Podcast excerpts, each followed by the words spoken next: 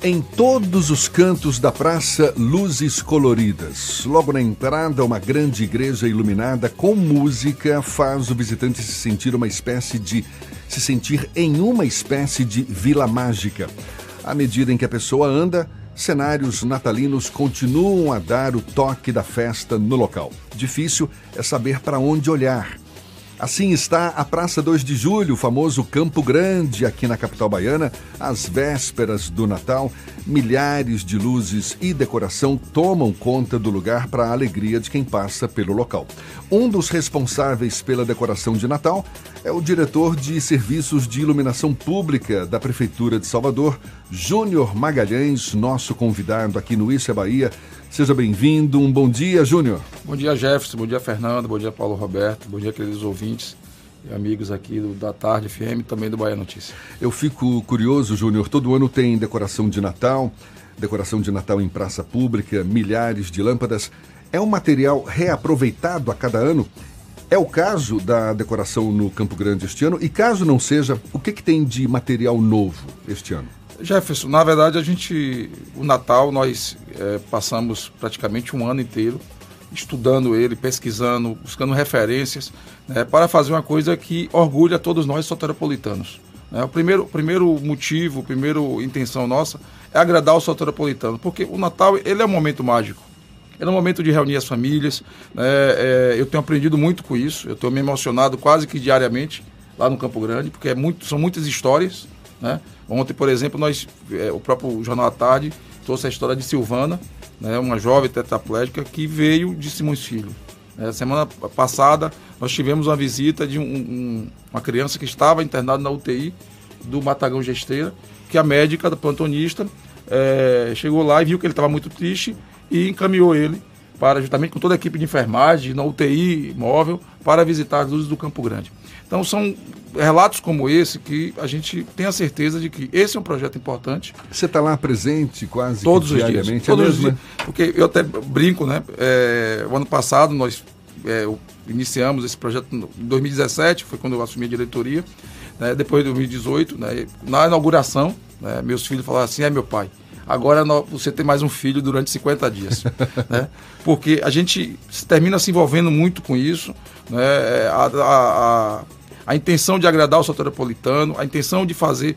É, o ano passado nós fizemos uma pesquisa, após o projeto, é, porque também assim, você teve um volume muito grande de pessoas no Campo Grande, ano passado. Nós fizemos vários locais de iluminação, várias praças, avenidas, mas o Campo Grande concentrou um, um volume muito grande de pessoas e e, de certa forma, nós fomos pegos de surpresa. É, normalmente tá. a decoração tá. mais caprichada, não é? Isso. E aí, eu contratei uma pesquisa, um estudo de pesquisa da, da PIA, Tá? Porque eu queria entender, na verdade, esses hábitos do soteropolitano, por que é, que é essa concentração no Campo Grande. E o que eu posso dizer assim, Jefferson Fernando, o Campo Grande é o local mais democrático da cidade de Salvador.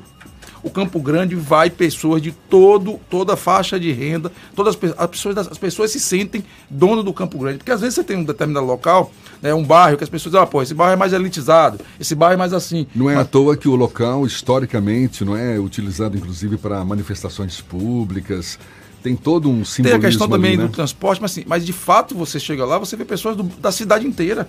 Da cidade inteira, de bairro nobre, de, bairro, de bairros populares. E isso gerou pra gente, né, uma, uma, tudo, todos os motivos, foi esse, esse é o conceito do Natal de 2019.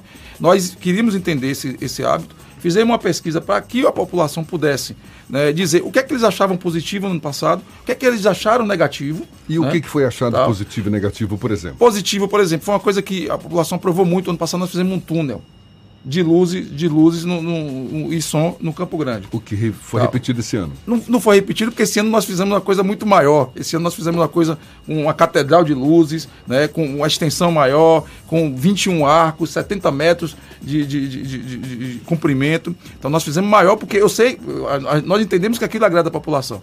Eu acabei de receber agora, por exemplo, um cartão de Natal um escritório aqui e tal, fez um cartão de Natal da Catedral. Né? Todas as famílias estão indo tirar essa foto na catedral. Então, isso foi uma coisa legal. Né? Nós vimos algumas situações, por exemplo, negativas, exemplo de estacionamento, né? exemplo de segurança. Então, esse ano nós melhoramos muito. Então, foram criadas zona, zona azul ao redor do Campo Grande. Né? Temos uma parceria com a PM diariamente. A Guarda Municipal tem nos ajudado. Então, assim, nós aumentamos o efetivo de, de segurança. Então, o, o Campo Grande ele se tornou a praça principal do Natal. E eu digo assim, sem sombra de dúvidas, é, que é, no, no, o projeto do Natal desse ano orgulha todos nós, soteropolitanos.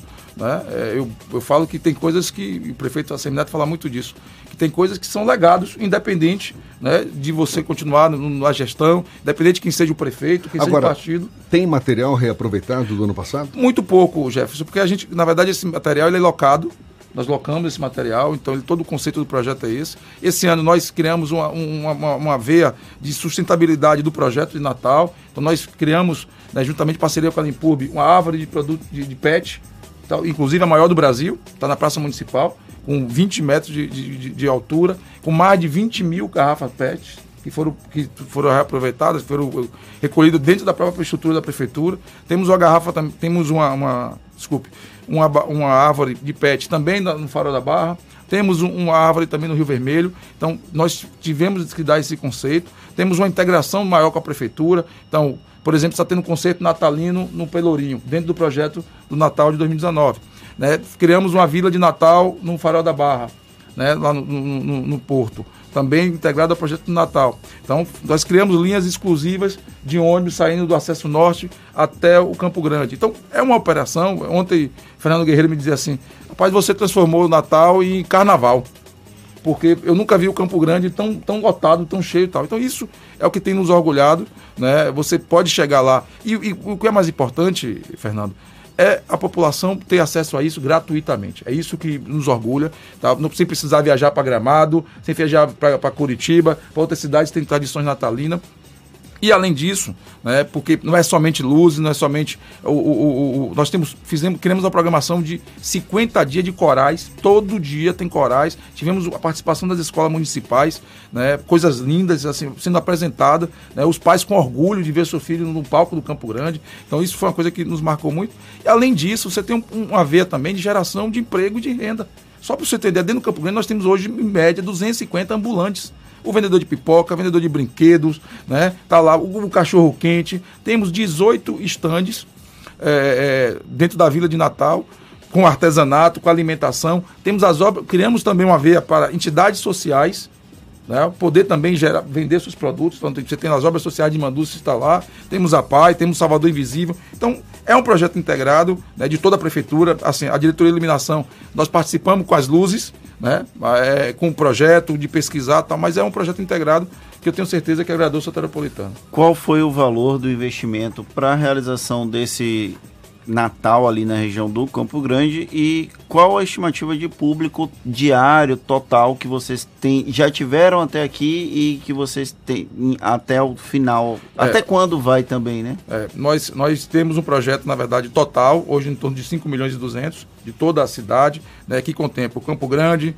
Dique do Tororó, Farol da Barra, 20 praças iluminadas, avenidas iluminadas, exemplo da suburbana, né, exemplo da, do Monocô, exemplo da Vasco da Gama, Centenário, né, praças como é, em todo, todos os bairros da cidade, não apenas nos bairros centrais, mas você tem uma praça, por exemplo, lá em Valéria, na Milton Santos, você tem a praça na Fazenda Grande 2, a Praça João Paulo II, você tem a Praça Ana Lúcia, você tem o Imbuí, então tudo isso integra o projeto tal, e o projeto ele vai até dia 6 de janeiro, né, com todos os dias tendo apresentações de corais, né, gratuitamente para a população, e nossa estimativa hoje, assim, porque não está tendo diferença entre, entre, final de semana e dia de semana. Né? Todos os dias está lotado. Ontem, por exemplo, estava lá lotado. A nossa estimativa é nós estamos recebendo em torno de 20, 25 mil pessoas diariamente dentro do Campo Grande.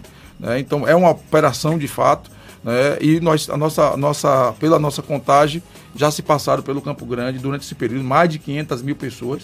Né? E a nossa expectativa é que até o dia 6 de janeiro esse número praticamente dobre e isso possa chegar em torno de 1 milhão, 1 milhão e 200 mil pessoas. Dia 6 de janeiro, dia de Reis, que dia normalmente reis, que se encerram é as comemorações encerra, de Natal, né? É, eu tenho recebido assim relato de pessoas da cidade que não é a primeira vez que eu entrei no Campo Grande. Né? Passava aqui pela frente, tá, mas nunca entrei na praça. Primeira vez que eu vim tal. Então, assim, primeira vez que eu saio com minha família para visitar um, um, ponto de Salvador. Então, e, e, o projeto tem, tem, tem tido esse, esse viés de agradar o soteropolitano. Né? E outro dia eu ouvi uma coisa assim, de que para você transformar um, um, um, produto turístico, né? alguma coisa, algum evento, algum, algum local em, em produto turístico, primeiro ele precisa agradar a quem vive aqui. Né? Então, assim, o nosso, ano passado, na pesquisa que nós fizemos, 86% dos visitantes eram baianos. Eram soteropolitanos, aliás. Você né? falou em Irmanduce, que hoje está presente também lá na decoração de Natal. Agora, coincidentemente, há 20 anos estava sendo inaugurada a Praça de Irmanduce, não é isso? Sim, sim. A praça, a praça a, na verdade, essa história é, tem a ver muito, é mais com Candeias, né? É, Há 20 anos atrás, a gente estava inaugurando lá em Candeias uma praça em Mandus, né, lá com a presença de Maria Rita, com nossa saudosa Dulcinha também. E hoje, né, nosso orgulho, nossa satisfação, né, a, a, nós temos uma santa baiana, né, que isso orgulha a, a, todos nós baianos, todos nós católicos, e ela não poderia faltar na decoração. Então nós fizemos também uma, uma imagem é, é muito linda de Manduce, abraçando um, um, um jovem, está tá lá na, na, iluminação também. Temos a Casa do Papai Noel, né? E tudo isso, é, é, uma das coisas que a gente pesquisou muito e pensou era que a população tivesse acesso àquilo que é, é, naturalmente eram ofertado apenas em shoppings ou de forma é, é, paga. Então, você vai no Campo Grande, você vai visitar a casa do Papai Noel, uma casa, nós montamos uma casa, 70 metros, com todos, com todo, com a cozinha do Papai Noel, com a sala de Papai Noel. Tem lá a né? figura do Papai Noel. Tem o Papai Noel também de negro, negro, porque eu acho que isso representa. Vocês é, estão contando com quantos Papais Noéis lá? Nós temos um. Um só? Um. Ontem é, nós tivemos uma intercorrência, ele acabou tendo uma gripe e nós tivemos que fazer uma emergência e substituir. Então já são dois. Dois. Mas é, pô, 50 dias o coitado ficando lá é, é pesado também, viu? Deixa tá, o moço descansar. A gente está conversando aqui com o Júnior Magalhães, diretor de Serviços de Iluminação Pública de Salvador. Júnior, a gente retoma essa conversa já já. Agora, 22 minutos para as 8 na tarde FM. Agora são 7h45, a gente retoma a conversa com o diretor de Serviços de Iluminação Pública da Prefeitura de Salvador, Júnior Magalhães no primeiro bloco, conversando conosco, aliás, no bloco anterior, né, conversando conosco sobre a iluminação pública na Praça do Campo Grande. Está aí um dos novos cartões postais da cidade, agora, nesse fim de ano, por conta do Natal. Só que Fernando Duarte tem uma perguntinha que foge do esquema de Natal, tá doido para perguntar para a gente encerrar nossa conversa com Júnior Magalhães. Por favor, Fernando. Eu queria saber qual a situação atual da PPP da iluminação pública. Já teve idas e vindas, abertura de edital, recolhimento de edital. Como é que está a situação atual do, da PPP da iluminação pública de Salvador? Fernando, nós retiramos o edital, né? fizemos uma nova consulta pública, né? fizemos audiência pública, inclusive agora no mês de setembro. Né? Estamos revisando todo o edital e acredito que nos próximos meses nós estaremos relançando a PPP de iluminação, né? que irá possibilitar é, a cidade ganhar 100% em LED. É, o que acontece nesse período que a, a prefeitura está sem a licitação, tem tido contratos emergenciais. Isso não acaba trazendo algum tipo de prejuízo aos cofres públicos? Não, não tivemos nenhum contrato emergencial até agora. Nós estamos na excepcionalidade, que a lei permite, que é, na verdade, a extensão de cinco anos, mais um ano. Estamos com a nova licitação, inclusive já, já, já foi aberto o, a parte da habilitação, onde 16 empresas estão participando de uma licitação para um contrato de um ano, que será justamente nessa transição até a, a parceria público-privada. Qual o prazo dessa PPP? Qual a sua estimativa disso? Eu acredito, Fernando, que no máximo aí até março a gente deve estar lançando novamente o, o edital é, para, para, para, a população e né, para, para De março até a finalização do processo, qual a sua estimativa? Eu acredito que aí uns seis meses.